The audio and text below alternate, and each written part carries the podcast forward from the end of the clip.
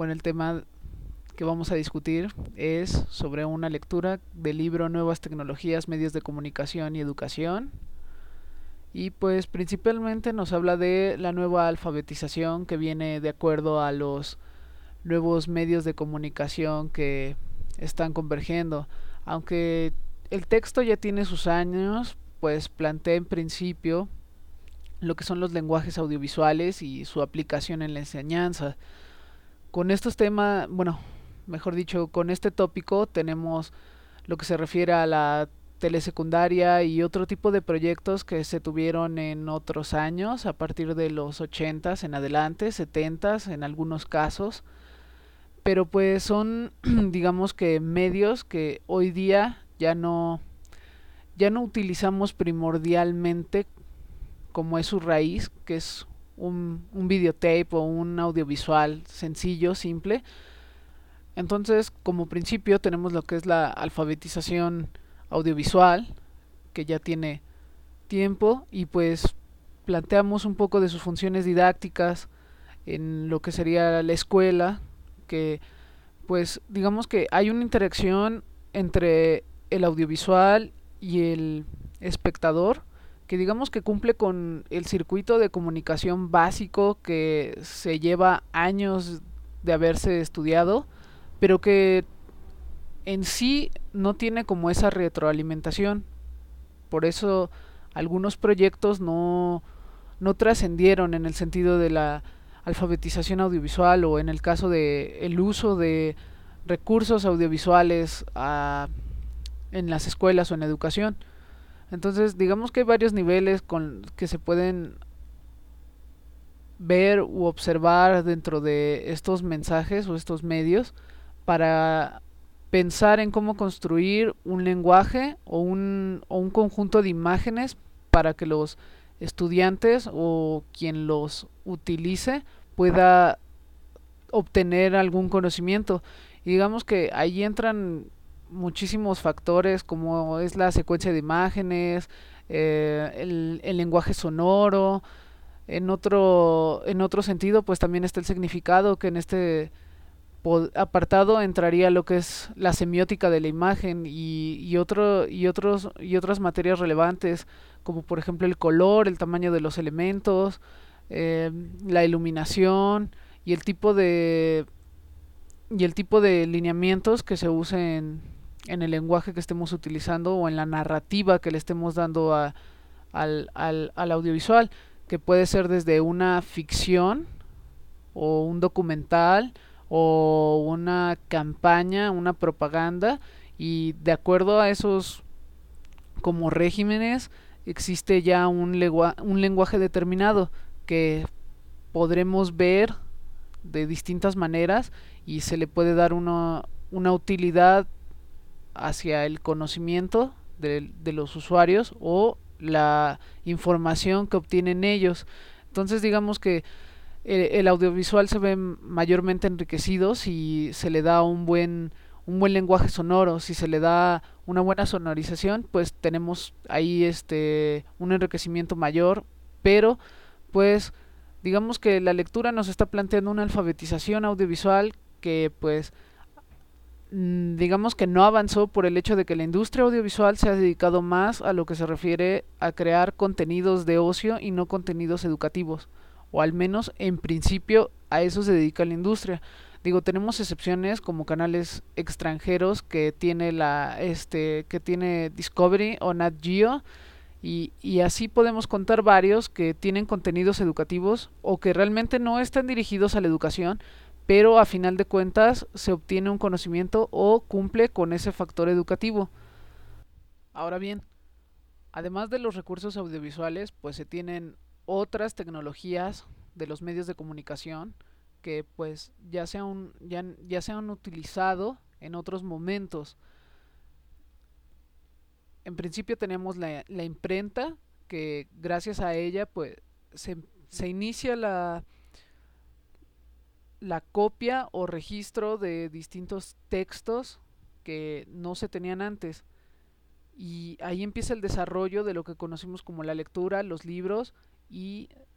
nace lo que es el periódico.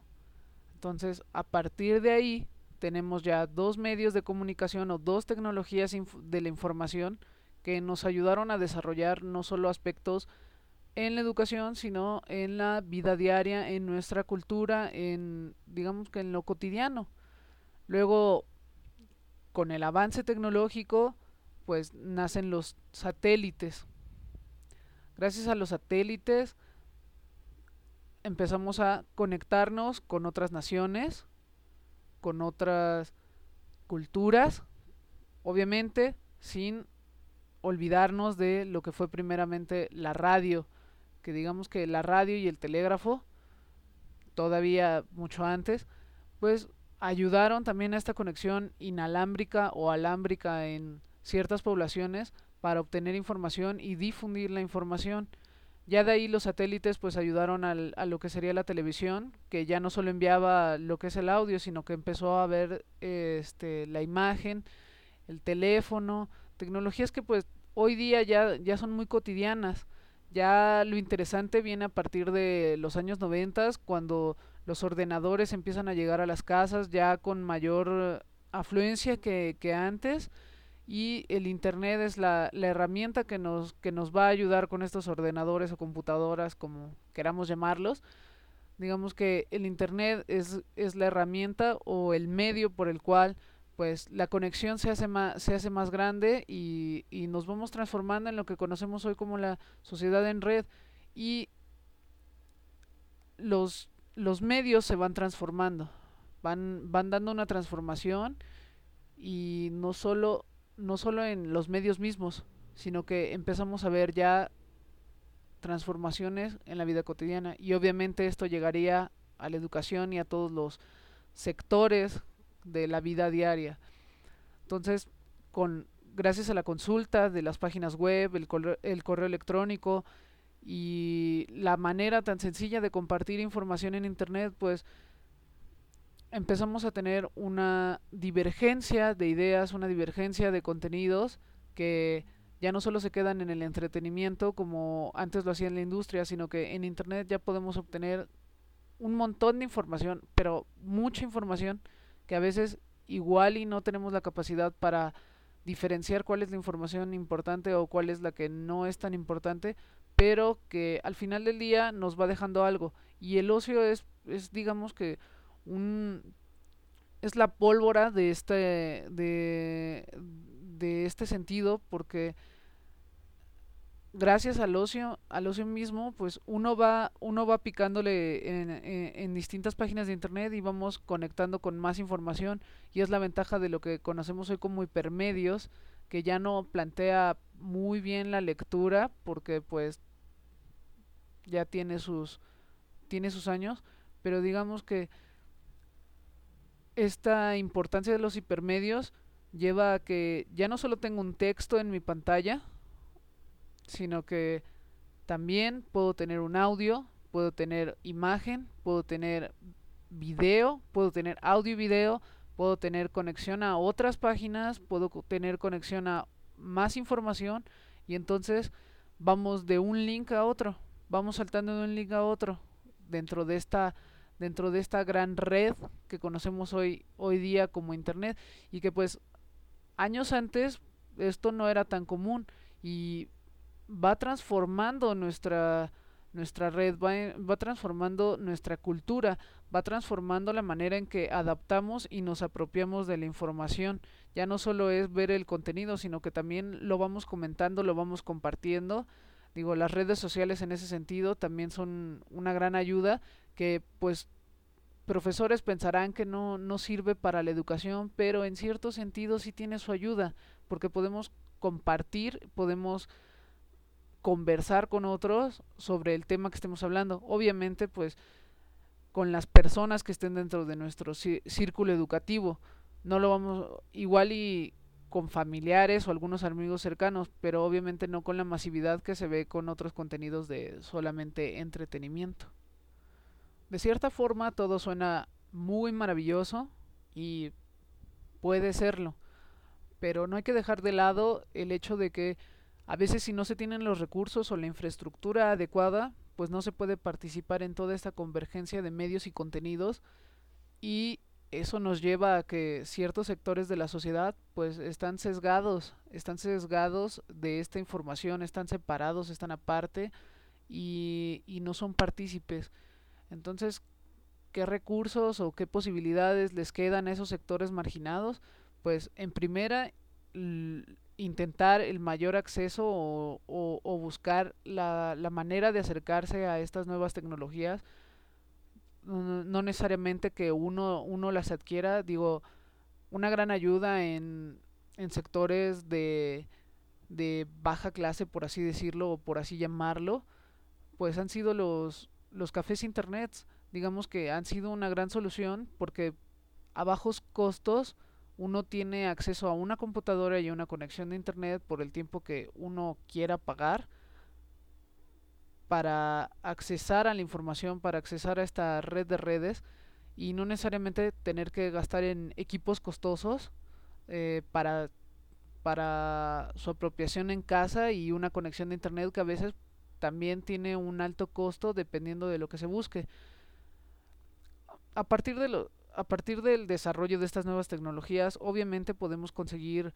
dispositivos o computadoras, etcétera, de mayor acceso. Uh, me refiero a, eh, al costo pero obviamente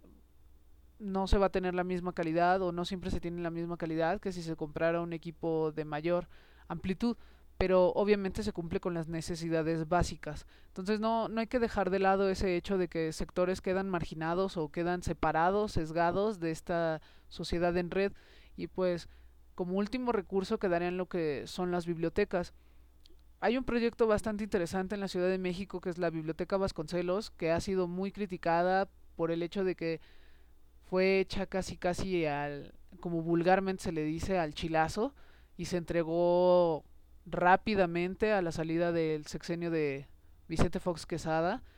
y